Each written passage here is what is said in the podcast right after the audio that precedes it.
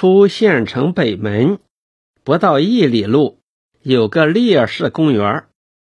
周永康半躺着身子，倚在烈士碑上，烈士碑反射下来的温暖的阳光，照遍他的全身。他的委屈情绪渐渐消失了。他在默想诬告信的来源，杰华到黄泥乡查访的起因，谣言的出处，万寿年和春芳吵嘴的缘由。还有秦大娘平白无故的闹祖，这一系列的事件发生，说明了什么呢？他逐渐明确，自己把农村的社会主义国庆看得太简单、太容易了。自从总支委员会电话会议和区委会议之后，他便认为与富农阶级的斗争。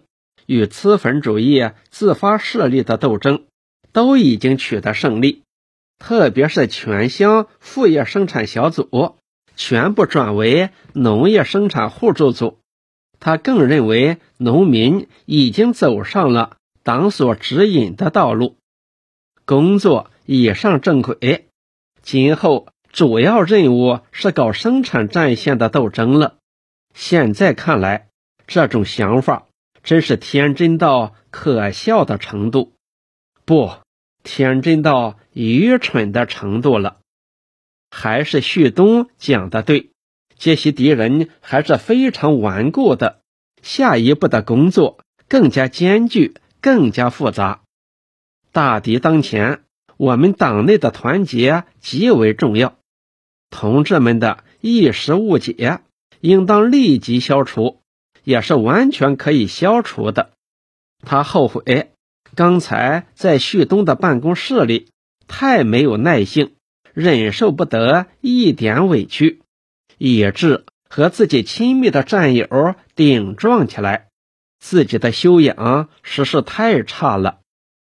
他扶着烈士碑站起来，准备回到县委会，向旭东做一番恳切的检讨和解释。没想到旭东已经站在他的身旁。方旭东手中拿着永康的棉袄，轻轻地披到永康的肩上，自己先坐下。永康看看旭东，也挨着老战友的身旁坐下。这两个人本来个人心里都想好了一套致歉的话，可是，一见面。却全都讲不出口了。相对的看了几眼，彼此心里已经明白了，何必多此一举呢？永康开门见山的问道：“旭东，有一件事我还没有搞清楚。杰华前次到黄泥乡去，是不是就是因为有人告我，他亲自去调查的？”方旭东道：“是的。”那是他的责任，你还有意见？周永康道：“不，我有啥意见？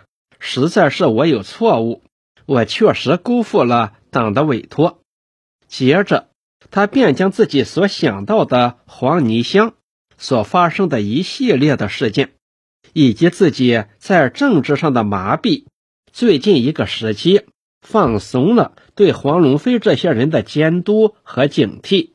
等等，从头至尾原原本本向旭东叙述一番。方旭东坐在烈士碑下，静静地听完了之后，一切的误解全都烟消云散，对永康反而有了新的了解、新的认识。两个人的心里激起了战士的共鸣。永康谈完了秦大娘闹祖的经过。方旭东沉痛地拍打几下自己的脑门，道：“永康，我们上了敌人的当了。”周永康道：“现在我得立即回去。”方旭东道：“你停一下。”周永康道：“我很担心，离开几天了，有几个互助组很可能出问题。”方旭东道：“你考虑一下。”你这次不声不响地离开黄泥乡三天，敌人会怎样利用这个机会活动？周永康道：“吃一堑，长一智。我这一回学到了不少教训。我想，敌人现在必定得意忘形，嚣张一时。我回去正好抓住他的尾巴，狠狠地来个反击。”方旭东摆摆手道：“你要冷静，不会如你想象的那么简单。”周永康道。你也不要把黄龙飞这些人估计的太高。淮海战役的时候，敌人几十万军队，还不是在这个地区被我们全部消灭的？方旭东站起身道：“好吧，我明天开县委会，传达完了地委会议精神，后天也到黄泥乡去。你今天回去，千万要沉着冷静，仔细的观察。”绝不能打草惊蛇，最好是不露声色，一切如故。周永康握住旭东的双手，说道：“你能到黄泥乡去住几天，那就更好了。”方旭东道：“你也不要想得太天真，这场斗争绝不会在明天就得到解决的。”这两个战友在春日的光辉之下。迈开坚实的步伐，肩并肩地向前走去。